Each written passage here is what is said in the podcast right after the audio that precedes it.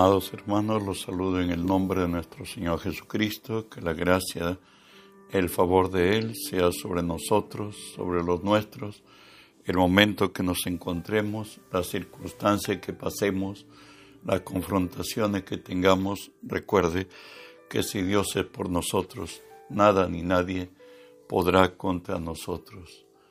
Estamos estudiando Hoy el Salmo 126, versos 1 y 2, y nos dice así, Cuando Jehová hiciere volver la cautividad a Sión, seremos como los que sueñan.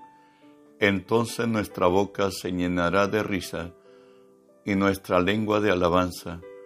Entonces se dirá entre las naciones, grandes cosas ha hecho Jehová con estos.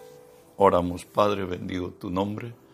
Te doy gracias, Señor, por el privilegio que siendo hombre me concedes estar hoy delante de ti y ponerme por ti delante de tu pueblo. Por ello te cedo, Señor, mi voluntad, mis pensamientos, las palabras de mi boca, mis actitudes y acciones las sujeto y las someto a ti, y tú que vives en mí, haz tu obra a través de mí. Por tu nombre Jesús toma autoridad sobre toda fuerza del reino del mal que se haya filtrado en este lugar o al lugar a donde esta señal alcance. En tu nombre los ordeno que se aparten de nosotros, os ordeno que huyan en el nombre de Jesús. Y en el nombre de Jesús, Dios Espíritu Santo, permíteme decirte, bienvenido Espíritu Santo, hoy unge mis labios con tu poder, Pon tus palabras en mi boca, unge los oídos de mis hermanos, Señor, para que tu palabra se quede en nosotros. Háblanos, buen Dios, en el nombre de Jesús. Amén. Bueno, estamos estudiando esta serie que he titulado Reemprender. Recuerde que la maldición nunca llega sin causa. Recuerde que esta llega porque hemos traspasado límites que Dios ha fijado para nuestra convivencia con Él y para tener la protección del Todopoderoso. Hoy estudiaremos por falta de perdón. Es una de las maneras que abrimos nosotros puertas donde el enemigo tiene control de nuestras vidas y, busca determinarlas. ¿Sabe? Eh, la, palabra nos dice que toda casa dividida contra sí misma no permanecerá.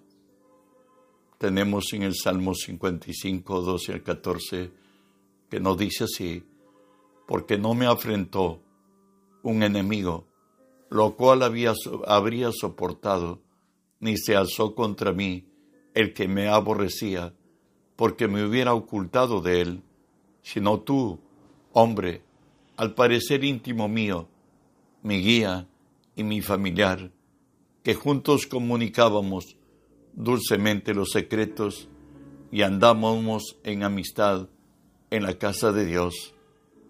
Que nos falle o que nos cause agravio quien no conocemos, no duele, no marca la vida, pero que lo haga uno que convive con nosotros, en el cual hemos depositado nuestra confianza, como dice la palabra, al perecer íntimo mío, mi guía, mi familiar, eso marca en la vida. Y Dios nos exhorta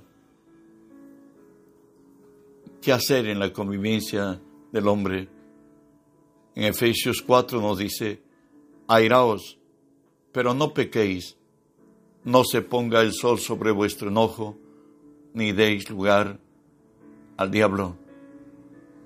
En verdad, no podemos decir a lo bueno malo, ni a lo malo bueno. Tenemos derecho de, como cristianos, de tomar actitudes serias mientras a cosas que no son correctas. Jesús mismo lo hizo al echar fuera a los cambistas, a los que vendían palomas, a las vacas que vendían en el templo y dijo mi casa será llamada casa de oración para todas las naciones. Y bueno, y limpió la casa de Dios. Por ello nos dice, airaos pero no pequéis, no se ponga el sol sobre vuestro enojo, ni deis lugar al diablo. No puede permanecer en nosotros una actitud de severa, de juez. Santiago 4, 11 y 12 nos dice, hermanos, no murmuréis los unos de los otros. El que murmura del hermano y juzga al hermano, murmura de la ley y juzga la ley. Pero si tú juzgas a la ley, no eres hacedor de la ley, sino juez. Uno es el dador de la ley, que puede salvar y perder. Pero tú, ¿quién eres que juzgas a otro? Te añadiría algo más. Está escrito en, en Juan 5. El Padre a nadie juzga, sino que todo el juicio le ha dado al Hijo. Que nosotros resultemos en jueces de lo más, estamos buscando usurpar un puesto que y lugar de privilegio que solo a Cristo le pertenece. Seguimos leyendo en Santiago 5. Nos dice, hermanos, no os quejéis unos a otros para que no seáis condenados. He aquí el juez está delante de la puerta. Hermanos míos, tomad como ejemplo la aflicción y la paciencia de los profetas que hablaron en el nombre del Señor. He aquí, tenemos por bienaventurados a los que sufren.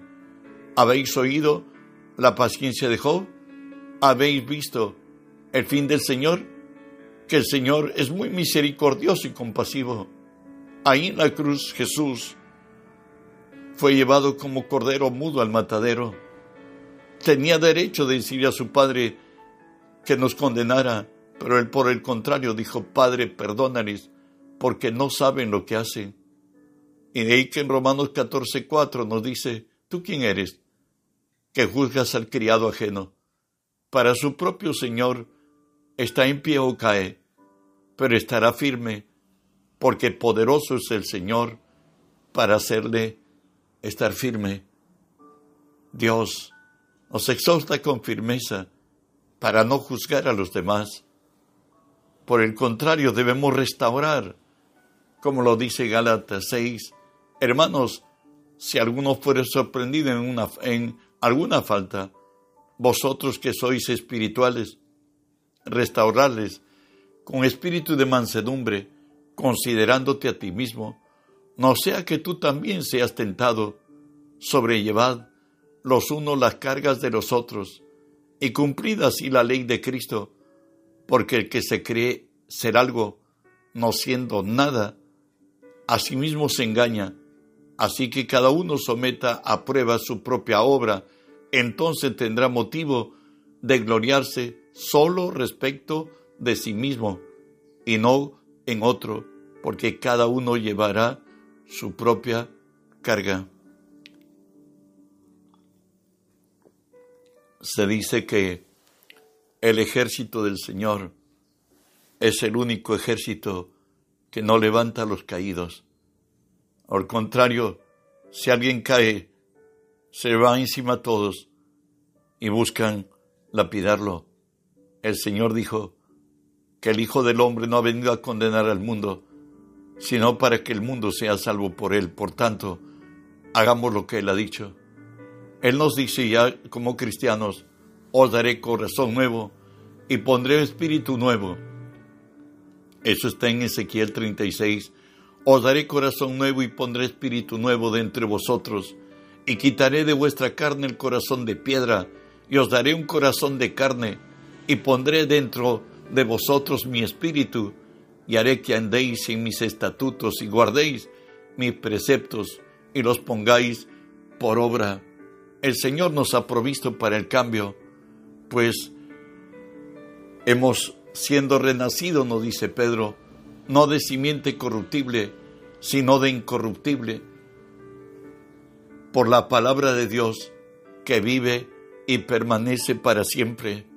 En la cruz, Jesús llevó consigo al rebelde que hubo en nosotros. Escuchen, sabiendo esto, que nuestro viejo hombre, fue crucificado juntamente con él, para que el cuerpo de pecado sea destruido, a fin de que no sirvamos más al pecado. El rebelde que hubo en nosotros, que el que juzgaba y condenaba, estaba lleno de resentimiento, de odio, de dolor, de quebranto. Él ha muerto en la cruz. Ya no tiene parte en ti, no tiene parte en mí, por cierto, si hemos nacido del Espíritu de Dios. Aún más todavía, nos dice Hebreos 9, cuanto más la sangre de Cristo, el cual mediante el Espíritu Eterno se ofreció a sí mismo sin mancha a Dios, limpiará vuestras conciencias de obras muertas para que sirváis al Dios vivo. Lo que quedó en nuestra conciencia ha sido extinguido por el poder de la sangre de Cristo, y Dios en su gracia ha derramado su amor dentro de nuestros corazones. Y nos dice así la palabra de Dios en Romanos, y la esperanza no avergüenza, porque el amor de Dios ha sido derramado en vuestros corazones por el Espíritu Santo que nos fue dado. Y extiende la gracia, el cómo es esto en 1 Corintios 13, aquel amor que Él ha puesto en, Dios, en nosotros, todo lo sufre, todo lo cree, todo lo espera y todo lo soporta. De ahí que la palabra nos exhorta a ti y a mí, sed pues misericordiosos, como también vuestro Padre es misericordioso. No juzguéis y no seréis juzgados, no condenéis y no seréis condenados. Perdonad y seréis perdonados Dad y se os dará medida buena, apretada, remecida y rebosando darán en vuestro regazo, porque con la misma medida con que medís, os volverán a medir. Es tiempo de sembrar confianza, es tiempo de levantar al caído, es tiempo de volver al que se descarrió. Y Jesús nos dice lo que se llama la regla de oro en Mateo 7:12. Así que todas las cosas que queráis que los hombres hagan con vosotros, así también haced vosotros con ellos, porque esto es la ley y los profetas. Avanzamos en el plan de Jesús, en la restauración del, del hombre a imagen y semejanza suya. Él nos dice, un mandamiento nuevo os doy, que os améis unos a otros, como yo os he amado, que también os améis unos a otros en esto conocerán todos que sois mis discípulos si tuviereis amor los unos para con los otros. Recuerde que la Iglesia Apostólica, por cierto, nació con gran gloria en el día de Pentecostés, donde el hombre revestido por el poder de lo alto, Jesús dijo, el que en mí cree las obras que yo hago, él las hará también. Y se replicó esta gracia en la vida de los primeros, de los apóstoles y la iglesia apostólica, pero el distintivo era que se amaban. Por eso nos dice el Señor que Él será propicio a nuestras injusticias y nunca más se acordará de nuestras iniquidades. Para Dios, mi pasado y el tuyo ya no existen. Ya no es, Él no, no ve al rebelde, al, al que hubo en nosotros. ¿Sabe qué dice Dios? Yo soy el que borro tus rebeliones por amor de mí mismo. No me acordaré de tus pecados. ¿Sabes lo merezcamos o no? El Señor nos ha perdonado. Y Mateo 5 nos dice, por tanto, ya en la convivencia del cristiano con los demás cristianos, si tú traes tu ofrenda al altar y allí te acuerdas que tu hermano tiene algo contra ti, deja allí tu ofrenda delante del altar y anda, reconcíliate primero con tu hermano y entonces ven y presenta tu ofrenda. Recuerda que el mandamiento de Dios es primero amarlo a Él con todo nuestro corazón, nuestra alma, nuestra mente y nuestras fuerzas, pero a nuestro prójimo como a nosotros mismos. De ahí que Lucas 17, 1 y 2 nos habla de estas realidades de convivencia con el hombre. Dijo Jesús a sus discípulos, imposible es que no vengan tropiezos, pero hay por quien vienen mejor le fuera que se le atase al cuello una piedra de molino y se le arrojase al mar que hacer tropezar a uno de estos pequeñitos. Él dijo que siempre habrá tropiezos, pero y también habrá motivos para perdonar. Bueno, de ahí que la palabra no dice, porque yo os digo que cualquiera que se enoje contra su hermano será culpable de juicio, y cualquiera que diga necio a su hermano será culpable ante el concilio, y cualquiera que le diga fatuo quedará expuesto al infierno de fuego. ¿Sabes? Hay implicancias que debemos tener en cuenta. El Señor nos dijo, airaos, pero no pequéis. Pero además dijo que no se ponga el sol a nuestro enojo, ni le demos lugar al diablo. Cuando no perdonamos aquella noche, no vas a dormir. Satanás va a cavilar en tu mente. Va a hacerte recordar cuánto momento sufriste, se burlaron y de pronto tomarás decisiones equivocadas que dañarán tu vida. El ocuparnos de la carne es muerte. Marcos 11, 25 y 26 nos dice la importancia de perdonar. Y cuando estéis orando, perdonar.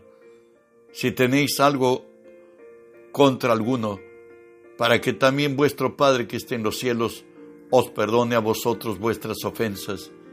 Pero si vosotros no perdonáis, tampoco vuestro Padre que está en los cielos os perdonará vuestras ofensas. Ir a la oración estando cargado de resentimiento por alguien que nos causó dolor. Esto no escucha Dios nuestra oración. Sabes, no perdonar lleva castigo, como lo dice Mateo 18. Recuerden que el Señor habló aquí en Mateo 18 de los dos deudores, de aquel que debía una cifra fabulosa equivalente a los 10 millones de dólares hoy, pero a este a la vez le debían una deuda de 30, equivalente a 30 dólares de hoy. Y de pronto él fue perdonado, el que debió mucho, porque le pidió al hombre muy pudiente, le dijo, ten misericordia, yo te lo pagaré, por cierto, en el día que fue llamado para arreglar cuentas. Hoy él encontró a su deudor y lo puso a la cárcel.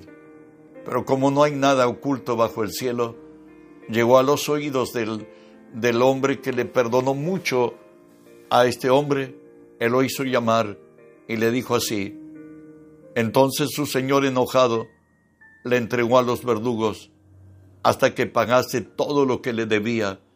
Así también mi Padre Celestial hará con vosotros si no perdonáis de todo corazón cada uno a sus hermanos sus ofensas. Debemos perdonar. Jesús ya ha resucitado, dice esto en Juan 20, 23. A quienes remitieres los pecados les son remitidos, y a quienes les retuvieres les son retenidos. Si alguien es osado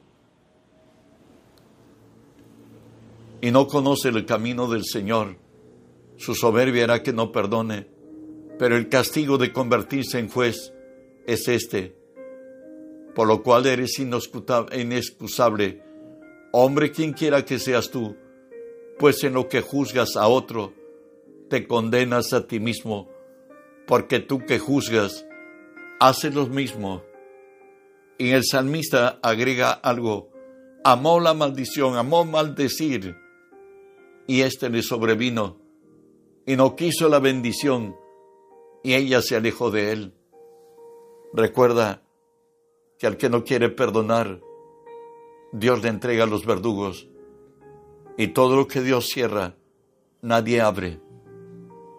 Dios tenga misericordia, solo reparando y perdonando y pidiendo perdón por la soberbia, alcanzaremos el favor de Dios y seremos también perdonados.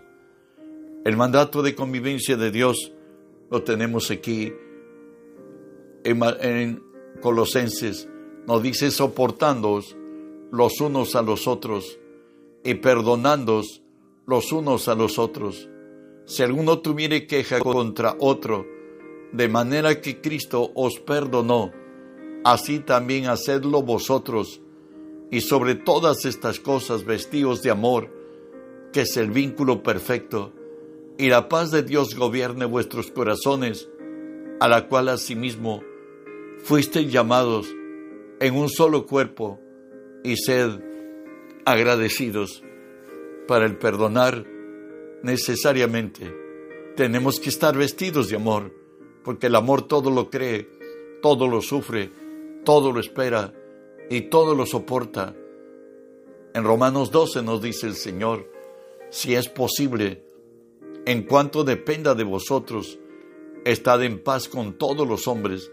No os venguéis, vosotros mismos, amados míos, sino dejar lugar a la ira de Dios, porque escrito está, mía la venganza, yo pagaré, dice el Señor, así que, si tu enemigo tuviera hambre, dale de comer, si tuviera sed, dale de beber, pues haciendo esto, ascuas de fuego amontonarás sobre su cabeza, no seas vencido de lo malo, sino, sino vence con el bien al mal.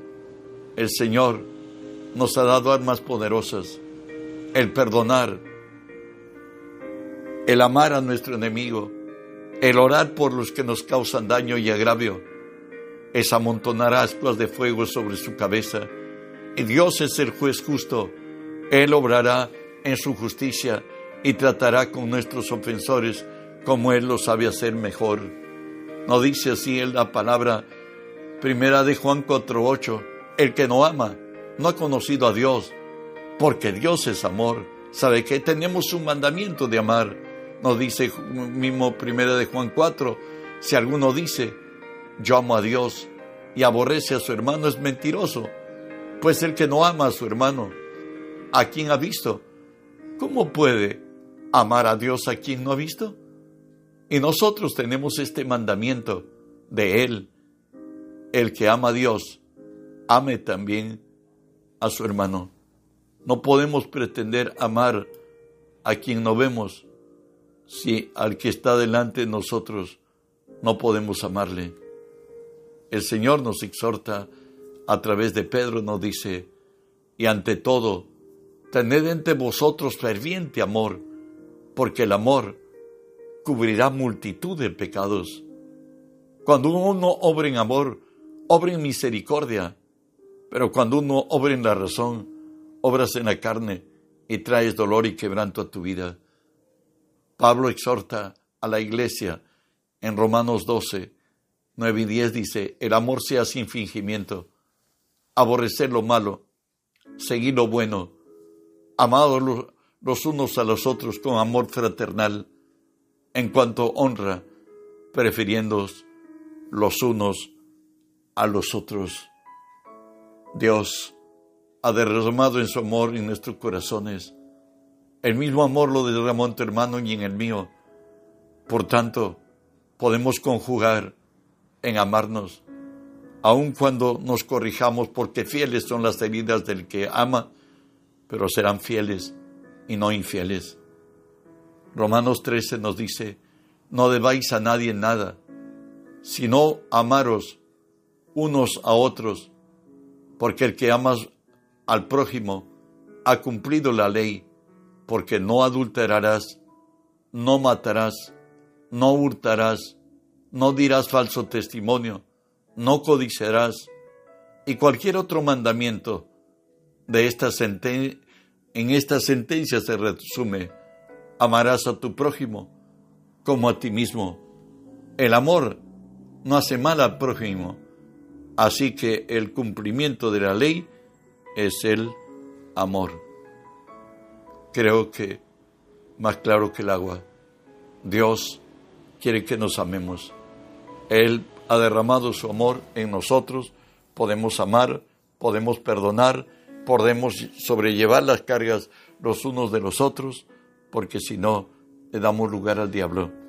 Es una ley espiritual que debemos de tenerla en cuenta y que debemos de vivirla para la gloria del Señor. No te olvides de reenviar el mensaje.